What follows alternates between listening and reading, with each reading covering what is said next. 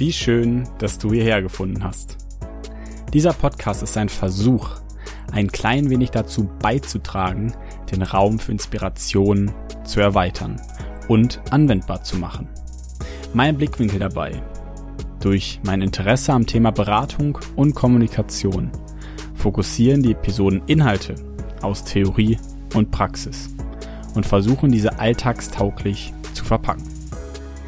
Sollte dies funktionieren und du hier Inspiration finden, dann hast du das Motto dieses Podcasts gelebt und damit meinen Herzenswunsch erfüllt.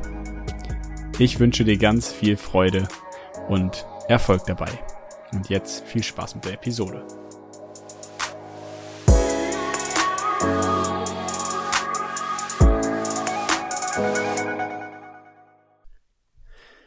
Herzlich willkommen zu dieser Episode.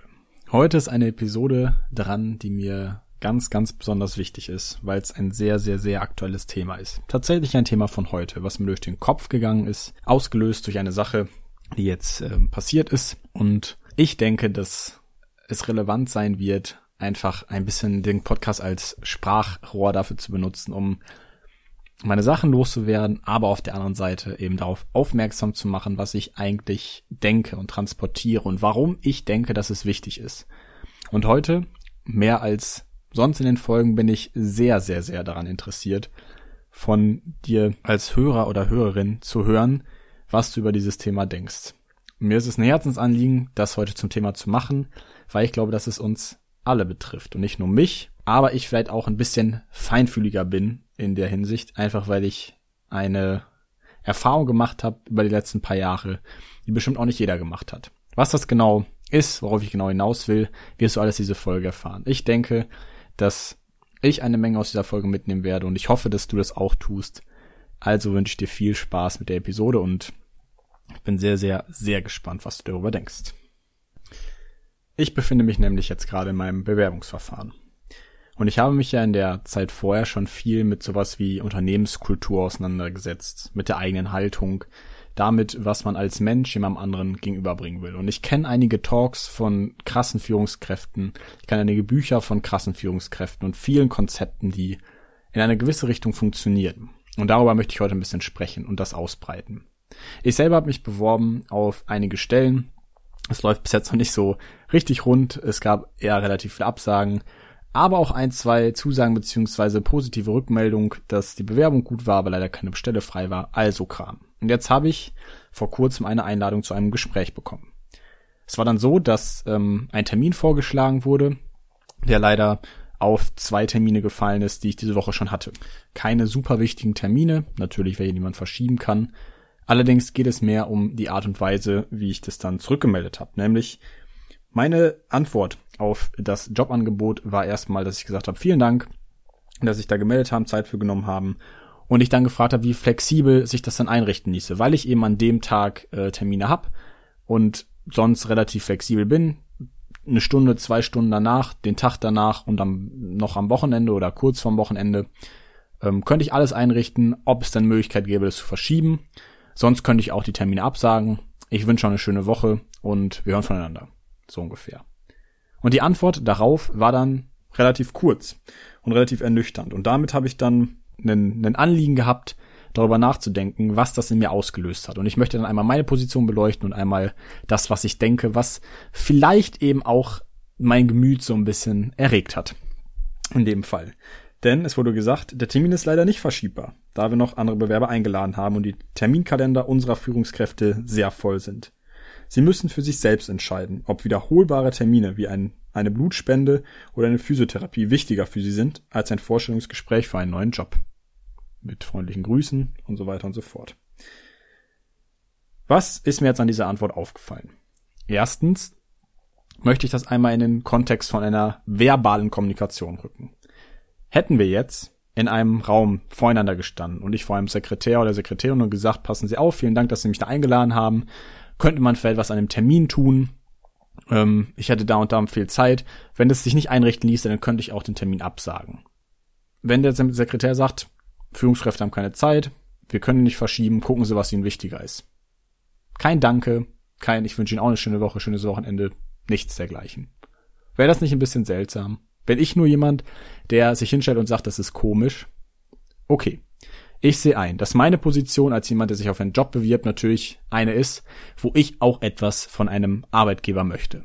Dass ich mich hinstelle und sage, passen Sie auf, sind Sie flexibel, ist natürlich auch eine Haltung, die nicht alltäglich ist. Denn wenn jemand mir einen Job anbietet, dann sollte es ja für mich was ganz Besonderes sein. Und ich muss auch ehrlich gestehen, wäre es eine andere Stelle gewesen, dann hätte ich definitiv nicht mal zurückgemeldet, dass ich irgendwie andere Termine habe, sondern ich hätte sie einfach abgesagt. Meine Haltung war also auch voreingenommen, weil ich gedacht habe, das Jobangebot ist nicht perfekt, so Stundenanzahl passt nicht so 100 Prozent, die Stelle ist nicht so ganz genau meins, aber ich bewerbe mich mal trotzdem.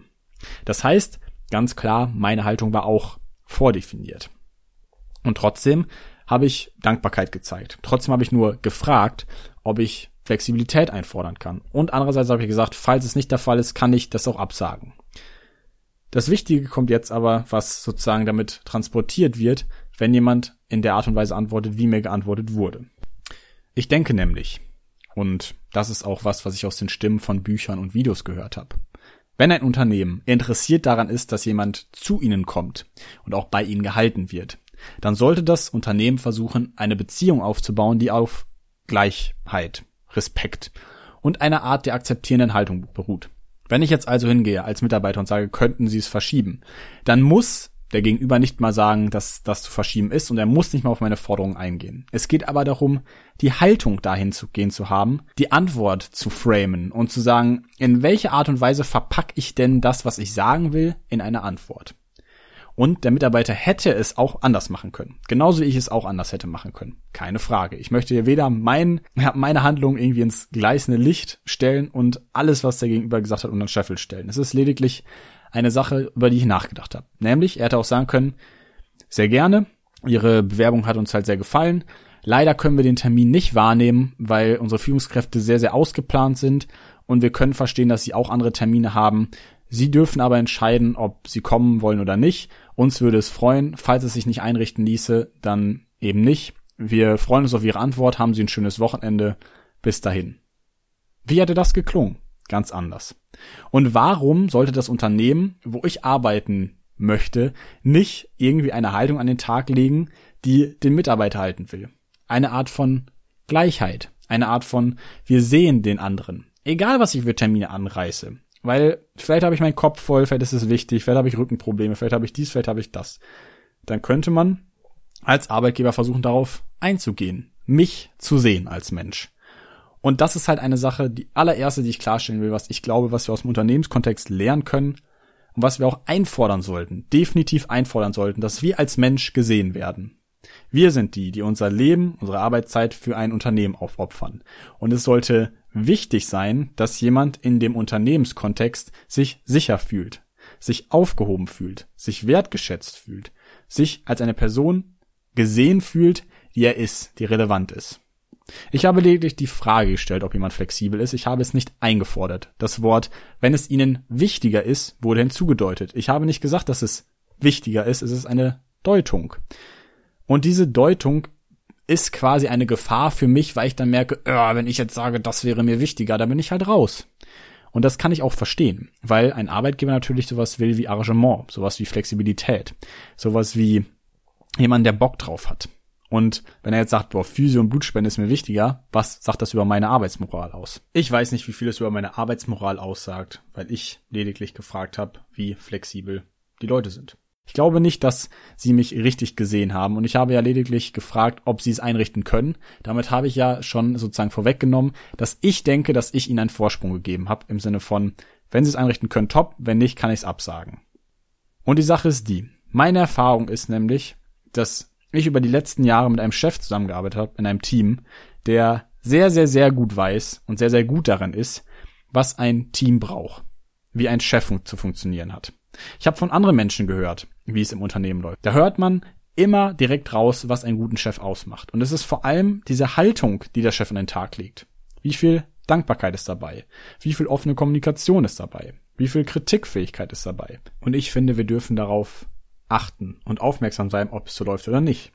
Wenn ich mir diese Kommunikation angucke, dann denke ich, dass es nicht richtig läuft. Warum nicht? Warum kann es nicht anders laufen? Warum muss ich mich damit auseinandersetzen als Mitarbeiter, dass ich schon im ersten Kontakt das Gefühl habe, oh, weiß ich nicht, ob das das Richtige ist. Ich möchte mich jetzt gar nicht, wie gesagt, in den Scheinwerfer stellen, dass ich verstanden habe, wie die Welt funktioniert. Ich merke nur, und das ist vielleicht eine Sache, die dir auch wichtig ist, dass es in einem Arbeitskontext wirklich wichtig ist, wie man gesehen wird. Und wie ich schon gesagt habe, meine Haltung war ja auch voreingenommen. Das heißt, ganz fehlerfrei bin ich da auch nicht reingegangen.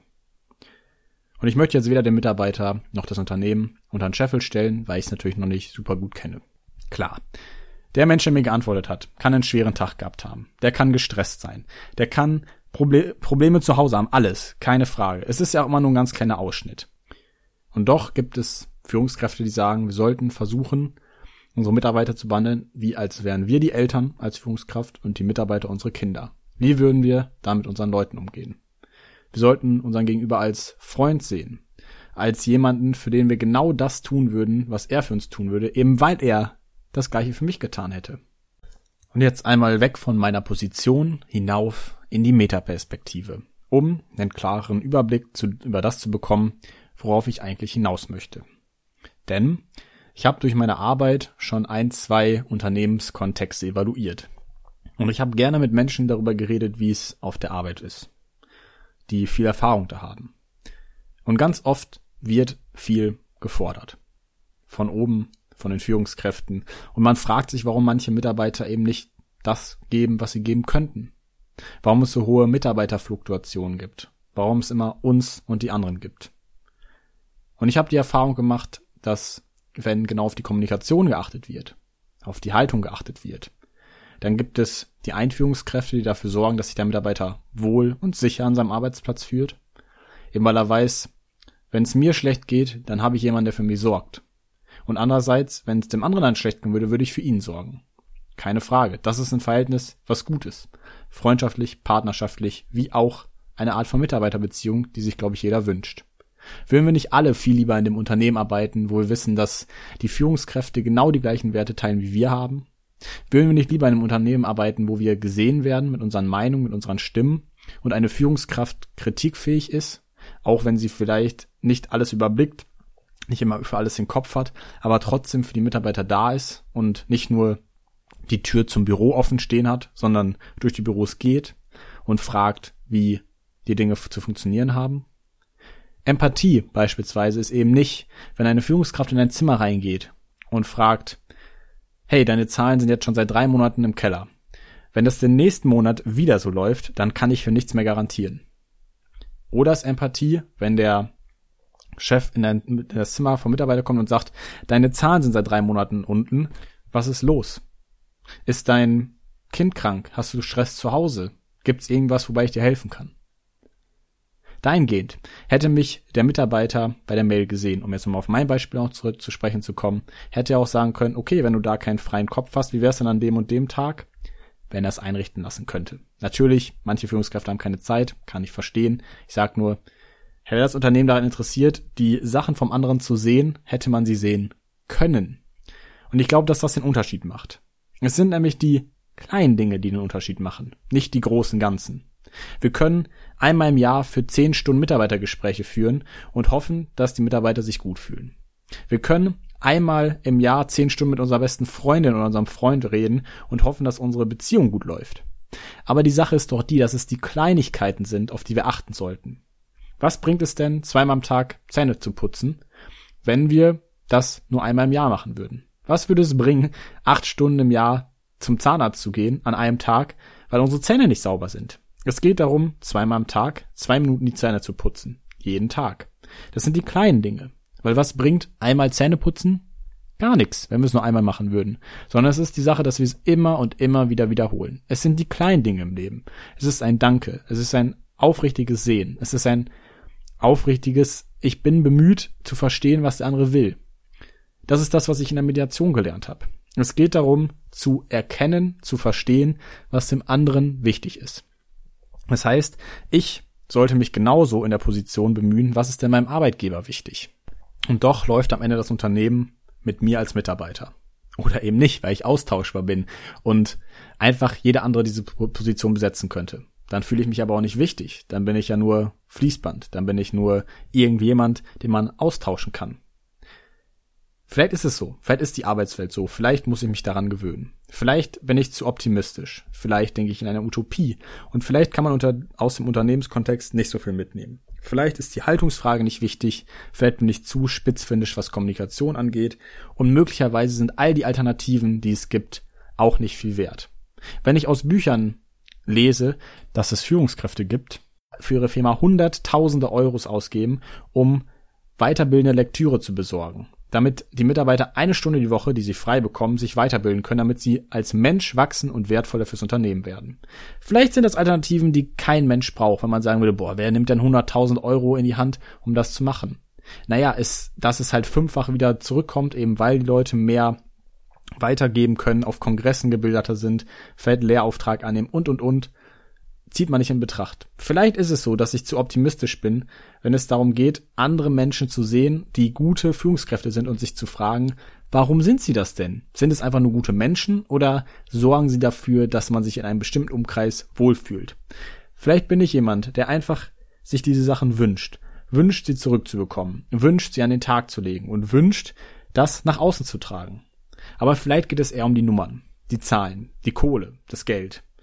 Vielleicht muss man sich nicht damit auseinandersetzen. Vielleicht gibt es in Teamsetzungen alle zwei Wochen wichtigere Themen, die eher das Ego von einem Chef einer Führungsposition beschwichtigen, als Kritik einzufordern. Aus anderen Büchern habe ich gelesen, dass es wichtig ist, mit Kritik umgehen zu können als Führungskraft, weil man eben ernst gemeinte Kritik auch immer annehmen sollte, drüber nachdenken sollte, das reflektieren sollte. Als Führungskräfte, die Fehler einsehen können, hat man viel mehr Chance, eine Beziehung aufzubauen, weil man dann nahbarer wird, weil man menschlicher wird, weil man die Perspektive des anderen versucht zu verstehen und eben nicht sagt, bäh, Kritik kann ich nichts mit anfangen. Lernen zu wollen, offen zu sein, die Haltung nach außen zu bringen. Es ist einfach was, was nicht mal abhängig von dem Unternehmenskontext in jeder Art von Beziehung, in jeder Art von sozialen Interaktion wichtig ist, relevant ist. Und wir sollten uns darin üben, versuchen, aufmerksam daran zu sein und es umzusetzen. Vielleicht einfach mal hinzugucken und zu fragen, wie geht der Mensch mit mir um? Habe ich überhaupt den Mut hinzugehen und zu sagen, pass auf, du gehst nicht wertschätzend mit mir um.